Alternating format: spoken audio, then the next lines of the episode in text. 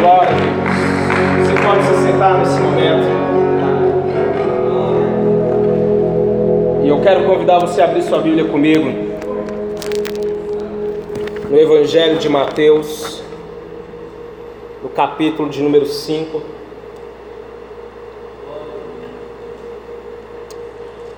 Evangelho de Mateus, capítulo de número 5. A partir do verso de número 14. Diz assim: Vocês são a luz do mundo. Não se pode esconder uma cidade construída sobre um monte. E também ninguém acende uma candeia e a coloca debaixo de uma vasilha. Ao contrário, coloca-a no lugar apropriado, e assim ilumina todos que estão na casa. Assim brilha a luz de vocês diante dos homens, para que vejam as suas boas obras e glorifiquem ao Pai de vocês que está nos céus. Amém? Feche seus olhos mais uma vez. Espírito de Deus, como foi ministrado no meu coração essa palavra, eu peço que ela seja ministrada também ao coração da tua igreja essa noite. Que aqueles que estão aqui estejam com o coração aberto para ouvir a tua palavra. Na Bíblia está escrito: aquele que tem ouvidos ouça o que o Espírito diz às igrejas. Que nessa noite o teu Espírito Santo traga verdades transformadoras sobre nós. Eu oro para que toda resistência caia por terra, para que todo julgo caia por terra. Nós cremos na revelação da tua palavra que o Senhor tem coisas poderosas para manifestar em nós e através de nós. E que nessa noite, ó Deus, possamos receber aquilo que o Senhor tem para nos dar, em nome de Jesus. Amém? Posso ouvir um amém?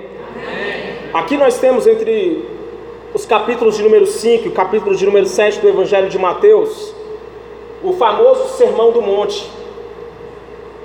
Um dos ensinos mais notórios de Cristo quanto à natureza do reino de Deus. Eu quero falar sobre isso hoje, sobre a natureza do reino de Deus. Um dos ensinos, tudo que Jesus ensinou girou em torno dessa mensagem, o reino de Deus. Ela era a mensagem central dele, do seu ministério. Ela foi a mensagem central no ministério de João Batista. Essa é esse é o cerne do evangelho.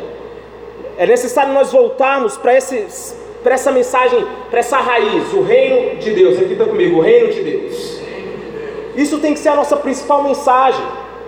Falar da chegada do reino, a iminência do reino de Deus.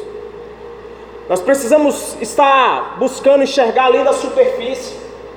É tão interessante quando você lê os, as, as, suas, as, como as nossas experiências, elas vão mudando conforme nós vamos lendo os evangelhos. É por isso que a Bíblia diz que a palavra de Deus passará os céus e terra, mas as palavras de Deus não passará. Porque você vai lendo os evangelhos e de uma maneira nova Deus vai revelando a nós. Ele está sempre revelando algo da sua natureza, algo das suas características. Jesus, em todo o seu ministério, em todo o seu estilo de vida, ele atestou a natureza do reino de Deus. E o reino de Deus, ele não é marcado pela falta. Eu vou repetir. O reino de Deus ele não tem como uma marca falta. Você está vivendo falta na sua vida? Você está vivendo falta de alegria? Você está vivendo falta de paz? Você está vivendo falta de recursos? Muitas vezes nós estamos enfrentando essas coisas, mas isso não é a plenitude. Nós estávamos aqui na nossa rede de sucesso, sabe, nós falamos sobre isso, que muitas vezes nós enaltecemos a pobreza como uma virtude, como se a virtude, a pobreza fosse algo desejável. E nós pegamos versículos fora do, do, do seu contexto correto. Nós vemos, por exemplo, Jesus falando das, bem-aventuranças, no, no, próprio capítulo 5, Jesus vai falar das, das bem-aventuranças. E as bem-aventuranças, elas são o que? Um caminho para a felicidade, um caminho para a plenitude. É, o, é, o, é Jesus começando a trazer essa mensagem. Eu acho tão interessante que, como eu falei, os capítulos 5 a 7 é o famoso Sermão do Monte. E aqui no início dessa ministração, dessa pregação, Jesus, ele apresenta uma espécie de remodelagem sobre vários aspectos dos dez mandamentos. Fala comigo, remodelagem. Olha o que, que ele faz. Ele vai dizer: Vocês ouviram que foi dito aos seus antepassados: Não matarás. E quem matar está sujeito ao julgamento. Olha o que, que Jesus vai dizer. Porém, eu vos digo que qualquer um se irá contra o seu irmão já está sujeito a julgamento. Vocês estão entendendo isso aqui? Ele diz: não vocês ouviram o que foi dito, não adulterarás. Mas eu lhes digo: qualquer um que olhar para uma mulher e desejá-la já comete adultério com ela no seu coração. Olha a diferença. Olha como Jesus está mudando o, a raiz da mensagem que havia sido pregada. Jesus está trazendo aqui, na verdade, sabe o que? A raiz dos mandamentos. O princípio original que foi planejado era essa mensagem. Ele vai dizer: Foi dito que aquele que se divorciar de sua mulher deverá dar-lhe certidão de divórcio. Aí ele diz: Eu lhes digo que todo aquele que se divorciar de sua mulher, exceto por imoralidade sexual, faz que ela se torne adúltera, e quem casar com a mulher divorciada estará cometendo adultério. Ele continua: Vocês também ouviram que foi dito aos seus antepassados: Não jure falsamente. Aí ele vai dizer: Porém eu vos digo, não jure nem pelo céu, porque é o trono de Deus, nem pela terra, porque é a estrada dos seus pés, nem por Jerusalém, porque é a cidade do grande rei, e não jure pela sua cabeça, pois você não pode tornar branco ou preto, nem um fio de cabelo, seja o seu sim, sim e o seu não. Não, que o que passar disso tem procedência maligna. E ele continua: Vocês ouviram que era olho por olho, dente por dente, mas eu lhes digo: resistam ao perverso. Ele vai dizer: Vocês ouviram que foi dito: ame seu próximo e odeie o seu inimigo. Ele vai dizer: porém, eu lhes digo: ame os seus inimigos e ore por aqueles que o perseguem. Todas essas propostas de Jesus são, na realidade, a essência. Ei, preste atenção: é a essência daquilo que foi proposto originalmente. Quantos estão entendendo isso aqui hoje, em nome de Jesus? O que Jesus está trazendo é a mensagem, a ideia original de Deus era que o homem vivesse sobre esse prisma. No livro de Jeremias ele vai dizer: Essa é a aliança que eu farei com a comunidade de Israel depois daqueles dias, declara o Senhor. Porei a minha lei no íntimo deles e as escreverei nos seus corações. Serei o Deus deles e eles serão o meu povo. Ninguém ensinará ao seu próximo nem ao seu irmão dizendo: Conheça o Senhor, porque todos eles me conhecerão, desde o menor até o maior. Esse era, essa era a proposta original. Ninguém precisava dizer para você não adultere. Ninguém vai precisar dizer não mate, por quê? Porque no relacionamento íntimo com Deus, isso estaria já na nossa natureza, já estaria incorporado em nós. Quantos estão entendendo isso aqui? Ter a natureza de, do reino de Deus em nós significa que eu vivo baseado nisso. Eu não preciso que alguém me diga para não ser um adúltero, porque eu entendo que isso vai ferir o meu relacionamento com Deus. Mas o povo de Israel preferiu seguir um padrão de regras em detrimento ao relacionamento que eles podiam ter com Deus. No livro de Êxodo vai dizer que fala, olha só o pedido do povo para Moisés: Fala tu mesmo conosco e ouviremos, mas que Deus não fale conosco para que não morramos.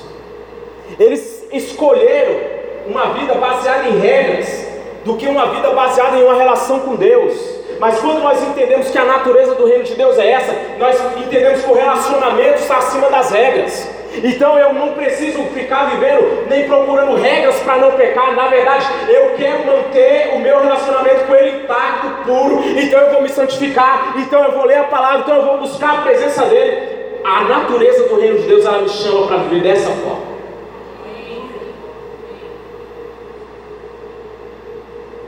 A natureza do reino de Deus é marcada por um povo que conhece o seu Deus, que conhece o seu pastor. Jesus vai dizer: As minhas ovelhas elas ouvem a minha voz e me seguem. Ei, ei, ei, quem é ovelha aqui em nome de Jesus? Olha, olha o que, que ele diz: As minhas ovelhas elas ouvem a minha voz. Você ouviu já Cristo hoje? Você está ouvindo Deus falando com você, irmão? O Espírito Santo está ministrando em você. Se eu me desviar para a direita ou para a esquerda, eu ouvirei uma voz me dizendo: Ei, o caminho é esse, andai por ele. Ele está te guiando, ele está guiando os seus passos, ele está guiando a sua vida, ele está guiando o seu casamento, ele está guiando as suas escolhas.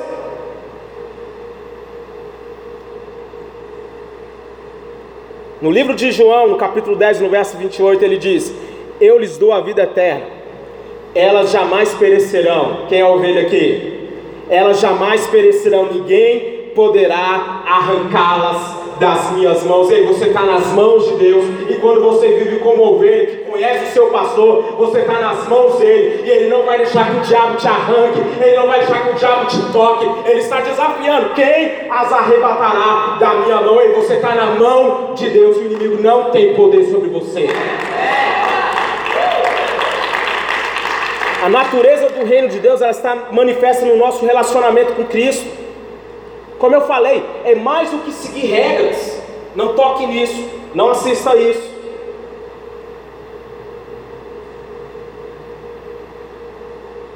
Você não evita a pornografia porque você não quer pecar. Você sabe que ela não faz bem para você, porque você nem procura assistir. Estão entendendo?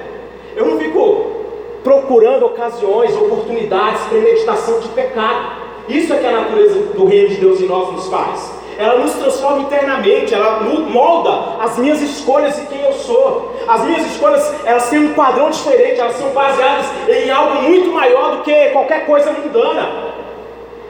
Eu quero que você me entenda hoje em nome de Jesus. O reino de Deus é a própria natureza do Pai se manifestando através de nós. Bate no peito. Fala assim, através de mim. O reino de Deus ele tem que estar se manifestando através de nós. Vocês são a luz do mundo, sal da terra. Esses versículos são tão famigerados, tão mencionados, que muitas vezes o seu significado profundo, a, a mensagem poderosa que eles carregam, perde, se perde. Porque nós muitas vezes não meditamos naquilo que essas palavras trazem. Na realidade, eles são uma declaração daquilo que nós somos chamados para realizar. Ser a luz do mundo é um chamado daquilo que nós temos que realizar em Cristo. Isso significa ser luz. Ser sal significa isso, significa que a minha vida ela não se resume a essas quatro paredes. Mas ser a luz do mundo implica em quê? Que onde eu estiver, na minha empresa, onde eu trabalho, onde eu estudo, nos meus relacionamentos, dentro de casa, fora de casa, as pessoas estão sendo afetadas por aquilo que está em mim. Isso é ser a luz do mundo. As pessoas estão sendo afetadas por quem você é. As pessoas estão sendo afetadas por aquilo que nós estamos representando. Olha, é... o diabo, ele é muito sujo. Eu estava dando aula de batismo e uma coisa que eu comentei para as pessoas que estavam na aula é que como o padrão esperado de nós é elevado. Nós que somos chamados de crentes, como o padrão para nós é elevado? Você vê isso de que forma? Quando, eu vou dar um exemplo aqui, uma pessoa ela pega, furtando num trabalho, por exemplo, ele estava furtando, foi descoberto. Aí ele é demitido. E as pessoas vão falar assim: Fulano foi pego roubando. É um sem vergonha. Agora, quando sabe que é crente, ainda é acrescentado e ainda fala que é crente. É ou não é verdade? É desse jeito. Sabe por quê? Porque o mundo está esperando de nós um padrão elevado. Quantos entender isso? De comportamento, de conduta, de relacionamento. E o, o diabo está ali, só querendo uma oportunidade para manchar essa, esse padrão elevado que é esperado de nós. Mas esse padrão que eu estou falando, ele não é manifesto em, em seguir regras apenas, não. Está no nosso relacionamento com Deus, tá? Quando nós manifestamos o reino de Deus. O seu chamado é manifestar o reino de Deus no mundo.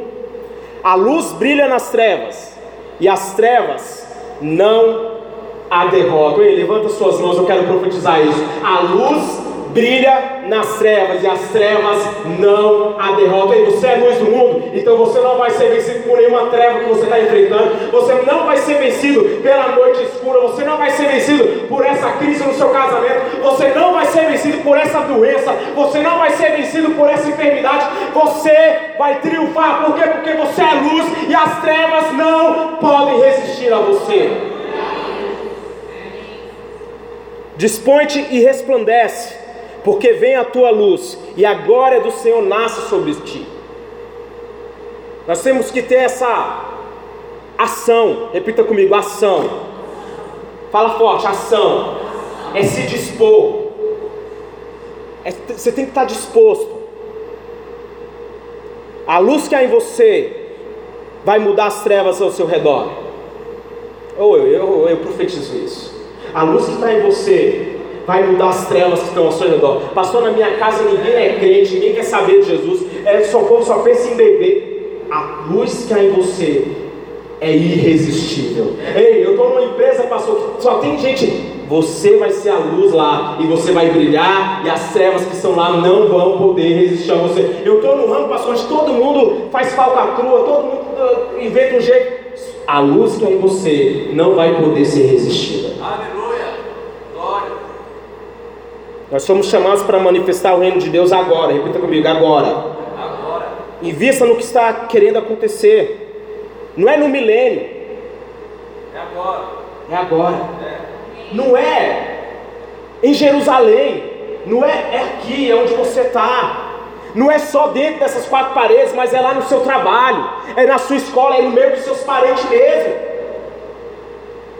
Ah, eu não vou mais. Ah, eu vou evitar. Muitas vezes nós estamos em uma mentalidade de fuga. Uma das coisas que, aqui eu faço um parêntese, uma das coisas que mais me transformou nos últimos anos foi mudar essa minha perspectiva quanto ao reino de Deus, quanto à vinda de Cristo. Eu já falei isso. Por quê? Porque eu fui ensinado a ficar esperando o anticristo. Eu fui ensinado assim. A ficar procurando, pastor Anderson, o sinal da besta a ficar esperando o tal do chip que aparecer na mão, na testa, a grande perseguição, e não tem Jesus na história, tem só o anticristo, e a gente fica lá, realmente vivendo uma escatologia de jornal. Ah, teve terremoto, Jesus está voltando. Ah, que lá em Israel aconteceu isso, Jesus está voltando. Irmãos, eu quero dizer uma coisa para você: tira o seu foco da volta de, anticristo ou do que for, porque muitos vieram e vão e tem outros candidatos. A nossa esperança está na promessa daquele que disse: Eu vi, da mesma forma que ele subiu, ele descerá. Da mesma forma que ele subiu ao céu, ele descerá para buscar, para nos buscar, para nós estarmos com ele aonde ele estiver. A nossa expectativa está no nosso Senhor Jesus Cristo, que venceu a morte, que venceu o diabo, que venceu a morte e que nos comissionou a brilhar nesse mundo. Há uma expectativa na criação pela manifestação dos filhos de Deus. A Bíblia diz que a natureza, olha que versículo, irmão. A natureza criada aguarda com grande, repita comigo, grande, grande expectativa a manifestação dos filhos de Deus. Quando? Quando isso vai acontecer? Quando nós vamos manifestar o reino de Deus? Quando os filhos de Deus vão se revelar, porque é dessa forma que o, que o reino de Deus vai crescer, é através de nós, é através da igreja. Os justos brilharão para sempre no reino de Deus. Entenda que a nossa vida, o nosso modelo de vida, está declarando quem Deus é. E chega, irmãos, de nós ficarmos dando maus, mau testemunhos. Mau testemunho no trânsito Dá o testemunho no trabalho. Chega de nós nos enchermos de desculpa para nossa falta de intensidade na presença de Deus. Chega de nós ficarmos. O mundo está aguardando a manifestação da natureza de quem somos e daquilo que nós somos chamados para realizar. Nós somos chamados para transformar todas as trevas, chamados para brilhar, e chamados para manifestar quem Deus é. Ou, oh, irmãos, o mundo está esperando, Fernanda, nós manifestarmos quem Deus é. Quem Deus é. Aí eu pergunto para você: quem Deus é para você? Quem Deus é para você? Deus é apenas um ser distante para você, irado? Deus é alguém com quem você tem um relacionamento casual, duas vezes por semana no culto. Quem Deus é para você? A natureza do reino de Deus ela tem que estar dentro de nós. Bate no seu peito novamente e fala assim: dentro de mim. Eu não preciso, eu não posso ficar esperando acontecer em alguém. Sabe qual é o problema? E aqui, por favor, tá? Nós viemos à igreja duas vezes na semana e queremos que esses momentos aqui de duas horas, de uma hora e meia, molde toda a nossa semana. Mas sabe o que você tem que fazer? se santificar todos os dias, para que o que acontecer nesse culto seja um reflexo da sua intimidade que você tem durante a sua semana. Pode estar entendendo isso aqui? Porque quando você passa a sua semana buscando a Deus, em oração, na segunda-feira, na terça, quando você chega aqui na quarta-feira, você já está com expectativa em Deus. Quantos estão entendendo isso? Então muda sua cara de cansado, dá um sorriso bonito para seu irmão, mostra que você está bem e fala para ele assim: o reino de Deus está dentro de mim. Eu quero que você se coloque de pé nesse momento.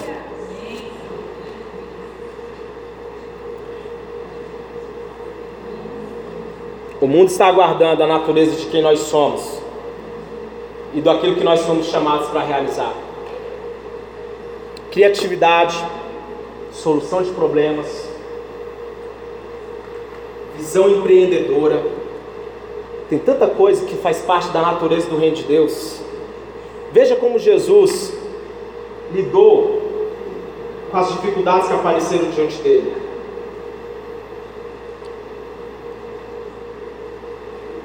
Cinco pães e dois peixes. Ele alimentou uma multidão. Pescadores frustrados tiveram uma pesca extraordinária.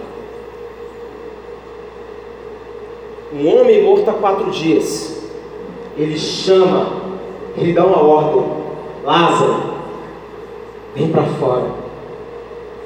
E o homem sai todo enrolado facho, ninguém nem sabe como isso aconteceu, mas aconteceu. E sabe uma das coisas mais maravilhosas?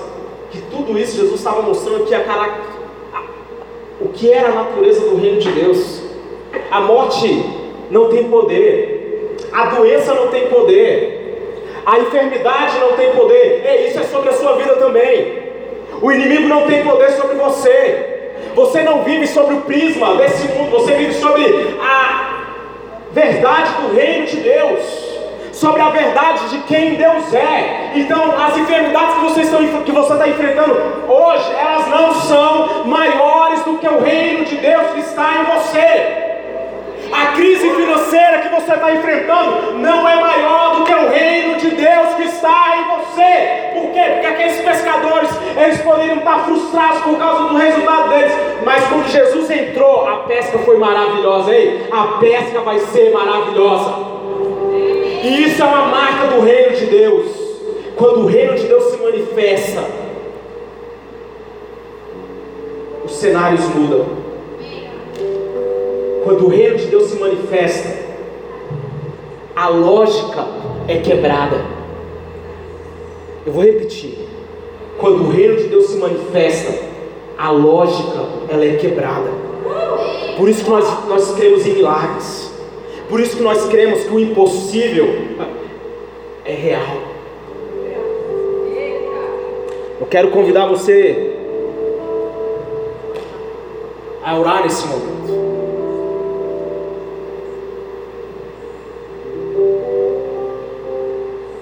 Qual é a dificuldade que você está enfrentando? Qual é a realidade que você está vivendo?